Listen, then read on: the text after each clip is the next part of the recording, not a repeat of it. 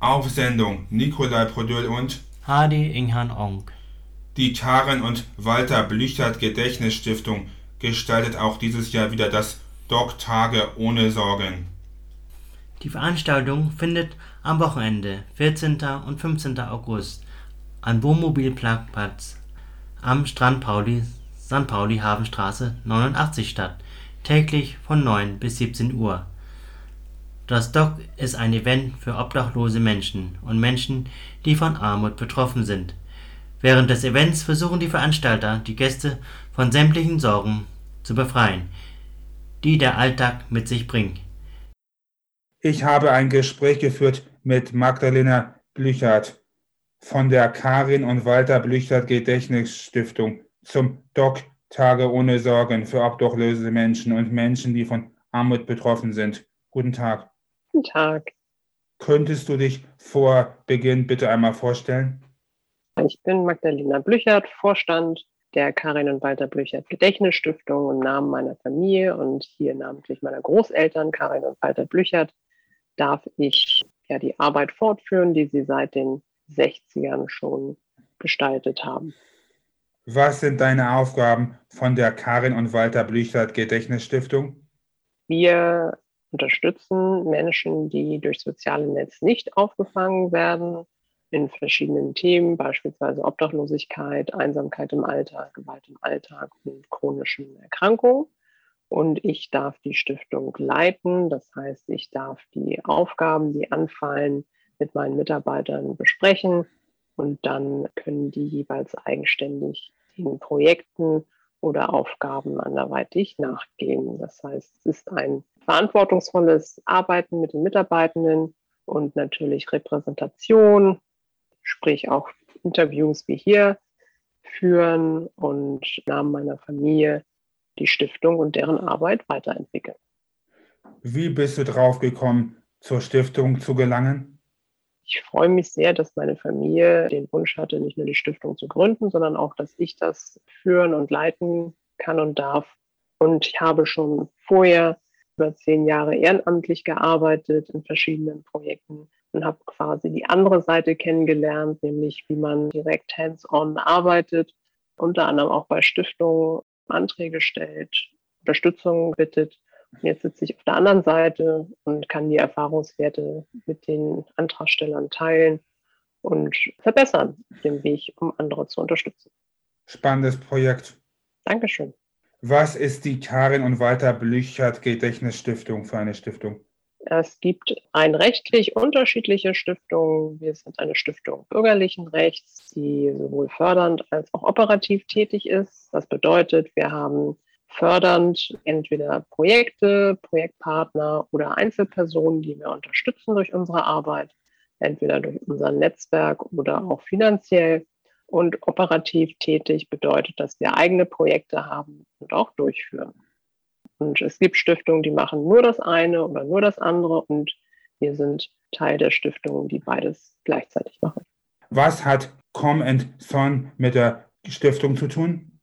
Das, die Agentur wird geleitet von einem guten Freund von mir, Steffen Hering, der mit uns quasi gleichzeitig die Arbeit begonnen hat. Wir haben die Stiftung gegründet und er hat seinen Geschäftspartnern seine Agentur gegründet und da wir uns kannten, haben wir hier gesagt, wir würden gerne zusammenarbeiten. Und das hat sich über die Jahre hin super entwickelt. Die haben vielfach Expertise im Eventmanagement, Veranstaltungen, also wir machen, durchführen, planen und auch im digitalen Bereich viel Erfahrung. Und das passt total super zu unserer Arbeit sodass wir hier ganz eng zusammenarbeiten, um beispielsweise das Doc auch durchzuführen. Denn wir in der Stiftung wir haben nicht von 0 auf 100 diese ganzen Erfahrungen gehabt, aber die, und das ist super, dass wir so gemeinsam viel erreichen können. Was ist das Doc Tage ohne Sagen für Obdachlose und arme Menschen für eine Veranstaltung? Ich wollte gerne als Stiftung das erste Projekt, das erste eigene Projekt haben, was ähnlich ist zu dem, was meine Großeltern bereits getan haben. Mein Großvater hat in den 70ern schon das Operettenhaus hier in Hamburg für zwei Tage gemietet und hat dort einmal für bedürftige Senioren und einmal für obdachlose Menschen Vorstellungen mit den damaligen Operettenstars, unter anderem Rudolf Schock, gegeben. Und vorher gab es Essen und Winterkleidung und einen Friseurbesuch.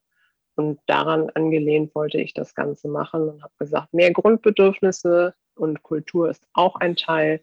Und so haben wir das Doc entwickelt, dass wir zuerst einen Tag und seit letztem Jahr zwei Tage ohne Sorgen Menschen versorgen können mit Essen, Kleidung, Hygieneartikeln, Arztbesuchen, Friseur, Tiernahrung und auch Tierärzten vor Ort und verschiedenste Beratungsmöglichkeiten. Das war uns und mir ganz wichtig und haben wir auch stetig weiterentwickelt mit dem Feedback unserer Gäste, sodass wir zwei Tage ohne Sorgen gestalten können, die im großen Umfang stattfinden und im kleinen Umfang wir mit unseren Partnern das ganze Jahr verteilt arbeiten. Das Dog-Event gab es schon im letzten Jahr. Was ist in diesem Jahr anders? Genau, letztes Jahr, wie so viele, mussten wir das erste Mal mit der Pandemiesituation umgehen. Wir haben es seit 2018 das Dog. Das hatten wir immer im Mai gemacht, jetzt im August geschoben. Und was ist anders zum letzten Jahr? Wir haben den Aufbau ein bisschen verändert, weil wir mehr Angebot auf dem Dock haben können. Wir sind auf der gleichen Fläche, dem Wohnmobilparkplatz neben dem Strand Pauli, haben aber diesmal die Friseure dabei. Die sind letztes Jahr ausgefallen, pandemiebedingt.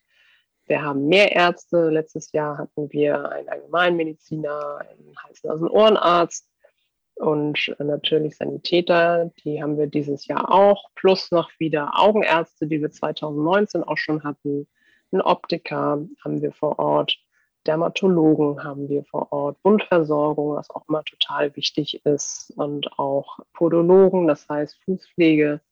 Das heißt, da haben wir gut wirklich das ganze ja, Gebiet erweitern können. Wir haben eine Teststation, wir haben auch die Möglichkeit, dass vor Ort geimpft werden kann. Das Beratungszelt haben wir auch erweitern können mit mehr Partnern. Ja, und so ist das Ganze immer gewachsen. Wir haben auch wieder eine Fotostation, die wir anbieten. Das heißt, wenn man eine Erinnerung vom Dog mitnehmen möchte als Gast, dann kann man das sehr gerne machen und kriegt direkt ein Foto ausgedruckt. Ja, das sind so, ich sag mal, die großen Neuerungen auf dem Dog neben dem umfassenden Hygienekonzept was wir nochmal verschärft haben, damit sich wirklich alle sicher fühlen können. Was versteht sich unter arme Menschen? Menschen, die durch das, also entweder eigenständig nicht ausreichend finanzielle Versorgung erhalten oder über das soziale Netz, also sei es jetzt Zuschüsse aus den Krankenkassen oder Hilfssystemen, aber auch über die Politik dass da entweder durch Rente oder weitere Hilfsmöglichkeiten nicht genug Versorgung ist. Und ich finde auch, dass es auch sozial den Zugang zu verschiedensten gesellschaftlichen Dingen nicht ermöglicht wird. Und das versuchen wir auch durch unsere Partner, die dann auch weiter bestehen im alltäglichen Leben, sei es eine Beratungsstelle, sei es Kulturangebot, dass wir das ermöglichen oder darauf hinweisen, damit das möglich wird. Welche Voraussetzungen gibt es, um beim Doc teilzunehmen? Als Gast, jeder, der im Alltag Probleme hat, wie gesagt, wir sprechen obdachlose Menschen an, aber auch Menschen, die ein Zuhause haben und nicht genügend Möglichkeiten, Zugang zu Ärzten oder dergleichen, dass die vorbeikommen, mit ihre Sorgen mit uns teilen können einfach mal jemanden da haben, der zuhört. Einsamkeit ist ja auch ein großer Faktor. Das heißt, da heißen wir alle herzlich willkommen. Wir werden keine direkte Bescheinigung oder dergleichen abfragen, aber möchten natürlich darauf hinweisen, wenn die Angebote, die auf dem Doc da sind, im wahren Leben auch möglich wären, also zugänglich wären, dann das doch so gerne wahrzunehmen weil uns ist es wichtig, dass wir die erreichen, die tatsächlich keine Hilfe bekommen oder nur wenig im Alltag. Sind damit auch Flüchtlinge angesprochen mit dem Doc? Wenn sie genauso wie jeder andere die Unterstützung durch Staat oder dergleichen im Alltag nicht so erhalten, sind sie natürlich herzlich willkommen. Sind noch weitere Events in Planung? Neben dem Doc haben wir zu jedem Hauptthema, was wir haben, auch ein großes Event, äh, sprich äh, Einsamkeit im Alter. Da haben wir unser Erfahrungsträgerprojekt, wo wir entweder vor Pandemie Angebote entweder zu den Senioren direkt oder äh, die Senioren direkt zu den Angeboten gebracht haben.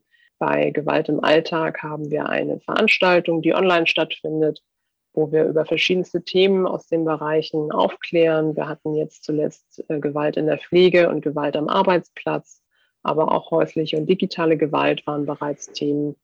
Dann haben wir zu chronischen Erkrankungen viele Zusammenarbeiten. Da haben wir jetzt noch kein großes eigenes Event. Und wir bauen noch unsere Kinder- und Jugendsäule auf, wo es dann auch ein Event geben wird, aber auch vor Ort in den Schulen und mit den Partnern. Kleinere Events. Genauso wie wir auch beim Doc darauf achten müssen, sind es natürlich auch da die Faktoren mit der Pandemie, je nachdem, wie sich das entwickelt, dass wir auf die Sicherheit aller achten. Aber was ich noch zum Doc vergessen hatte, da hatten wir ja das Hygienekonzept nochmal angepasst. Uns ist es wichtig, was nicht in jeder Einrichtung möglich war, dass wir unsere Gäste vor Einlass testen. Genauso auch die Ehrenamtlichen werden vorher getestet und können sich jederzeit die Hände desinfizieren und waschen. Und wenn sie keine eigenen Masken haben, selbstverständlich von uns auch welche erhalten. Wie viel arbeiten bei der Karin und Walter Blüchert Gedächtnisstiftung? Wir haben ein inhaltliches Kernteam und dann das erweiterte Team mit der Agentur zusammen, was so 20 Leute ausmacht, wenn man die zusammenzählt, die ganzjährig auf dem Thema oder auf den Themen arbeiten. Und bei dem Event beim Doc haben wir dann zusätzlich noch locker 50 bis 100 weitere Menschen, die das möglich machen, dass wir das Doc ohne Sorgen, Tage ohne Sorgen gestalten können. Wer spendet alles für den Doc? Das ist ganz toll, dass wir hier aus der Wirtschaft Unterstützer haben, die quasi, ich sag mal, von Containeraufbau über Sanitäranlagen, über Sachspenden, die wir vor Ort brauchen, Kleidung, Hygienemittel, dass wir da die Spenden erhalten. Aber auch bei anderen Veranstaltungen, dass wir hier natürlich auch etwas bezahlen, aber den Partnern das wichtig ist, dass die sagen, das ist so wichtig inhaltlich. Wir rechnen nicht ab, als wenn wir mit einem Großkonzern arbeiten würden. Und zum anderen haben meine Großeltern schon dafür gesorgt, dass wir grundsätzlich arbeiten können. Das war ihnen ganz wichtig und das setzen wir auch so um. Gibt es noch was du erzählen möchtest? Also, ich würde mich freuen, jeder, der das hört und der sich entweder angesprochen fühlt oder jemanden kennt, den es betreffen könnte, dass die darauf hinweisen, dass wir am 14. und 15. unser Doc Tage ohne Sorgen haben und herzlich eingeladen ist, von 9 bis 17 Uhr vor Ort zu sein. Genau, wir haben natürlich mit den Sicherheitsabständen immer so eine gewisse Anzahl an Personen, die gleichzeitig auf dem Dock sein können. Natürlich werden wir dann aber schauen, dass jeder genügend Platz hat. Ansonsten freue ich mich, dass ich hier in der Sendung sein konnte, dass wir gesprochen haben, Nikolai. Und wenn es Fragen gibt, kann man sich jederzeit melden, entweder auf unserer Website www.doc.hamburg oder telefonisch postalisch, da sind wir immer erreichbar, auch über unsere sozialen Kanäle. Gibt es noch sowas Ähnliches, was ihr macht in Hamburg oder in Deutschland? Wie das Doc? Ja. Wir haben das Doc eigentlich so konzipiert, dass es quasi einmal im Jahr stattfindet. Wir haben im letzten Jahr angefangen, gerade weil die Situation für viele sehr belastend war, dass wir mit unseren Partnern vom Schrödingers Schanzenpark das Liebe in Tüten Projekt gemacht haben, dass wir zu den Weihnachts- und Silvestertagen Lebensmittelausgaben, aber auch warme Mahlzeiten verteilt haben, sowie Geschenke für die Kinder und auch Hygienemittel, wo wir über vier Tage auch 2000 Menschen gut erreichen konnten. Wir gesehen haben, wie wichtig das Ganze auch war. Und wir überlegen halt, dass wir auch weiterhin nochmal in der Winterzeit aktiv werden Gleichzeitig haben wir jetzt seit Jahreswechsel mit den Hoffnungsorten zusammen eine Tagesaufenthaltsstätte erstellt. Das Herzass gibt es ja schon, aber durch die Pandemie konnten sie gar nicht so viele Plätze anbieten wie regulär.